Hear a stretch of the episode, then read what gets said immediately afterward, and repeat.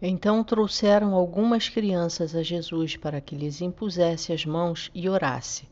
Mas os discípulos os repreendiam. Jesus, porém, disse: Deixem os pequeninos e não os impeçam de vir a mim, porque dos tais é o reino dos céus. E tendo-lhes imposto as mãos, retirou-se dali. Mateus 19, 13 a 15. Não, crianças não incomodam e Jesus mostrou isso.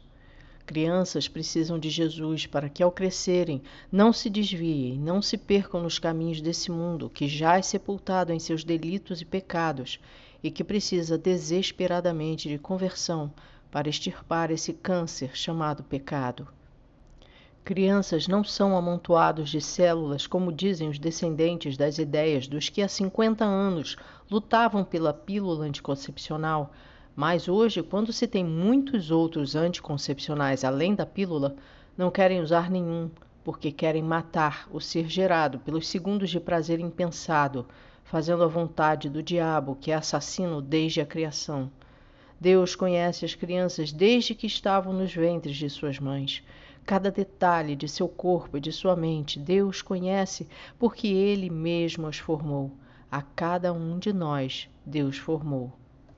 Precisamos levar a palavra de Deus às crianças para que estejam guardadas do maligno. Não impeçam as crianças de orarem a Deus.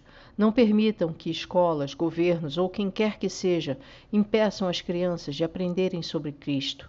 Eles não geraram seus filhos, eles não são donos deles.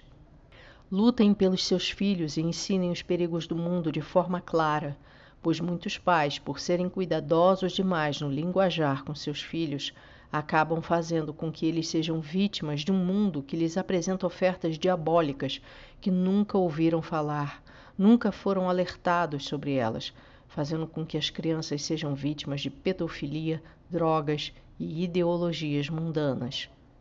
Não deem ouvidos aos que dizem que todas as religiões levam a Deus e por isso crianças devem ser livres para escolherem quando crescerem. A verdade não é relativa. A verdade é absoluta e é uma só. A verdade tem nome e se chama Jesus. Jesus foi claro ao dizer que Ele é o caminho, a verdade e a vida, e ninguém vai ao Pai se não for através de Jesus. Portanto, todo esse relativismo que há foi produzido pelo diabo, que é o pai da mentira. Não se deixe levar por toda essa falácia. Não é à toa que a Bíblia nos diz para ensinarmos à criança o caminho que deve seguir para que ao crescer não se desvie dele. A Bíblia não nos diz para deixarmos ela escolher, mas para apresentarmos o caminho cedo, quando é pequeno ainda, porque depois de adultos o mundo já os terá contaminado e poderá ser tarde demais. Abra seus olhos, veja como as crianças estão sob ataque por todos os lados. Veja como a violência chegou onde jamais imaginávamos que chegaria nas escolas. A violência tem sido praticada por adultos e por jovens recém-saídos da infância, jovens sem Deus, jovens sem amor. Não deixe seus filhos longe de seus olhos, não os troque por nada e ninguém. Não os deixe crescer sem Jesus. Ele nos disse que no fim dos tempos o amor de muitos se esfriaria. Acaso não é isso que vemos? Onde está o amor? O mundo fala de amor e expressa um amor mundano de caráter sexual, mas o verdadeiro amor não existe em seus corações. Sua fala é vazia de sentido porque seu coração é o átrio onde o diabo se diverte, contando suas mentiras e os levando à irremediável perdição eterna. Os filhos são herança do Senhor. Eles são uma recompensa do amor e do cuidado de Deus por nós.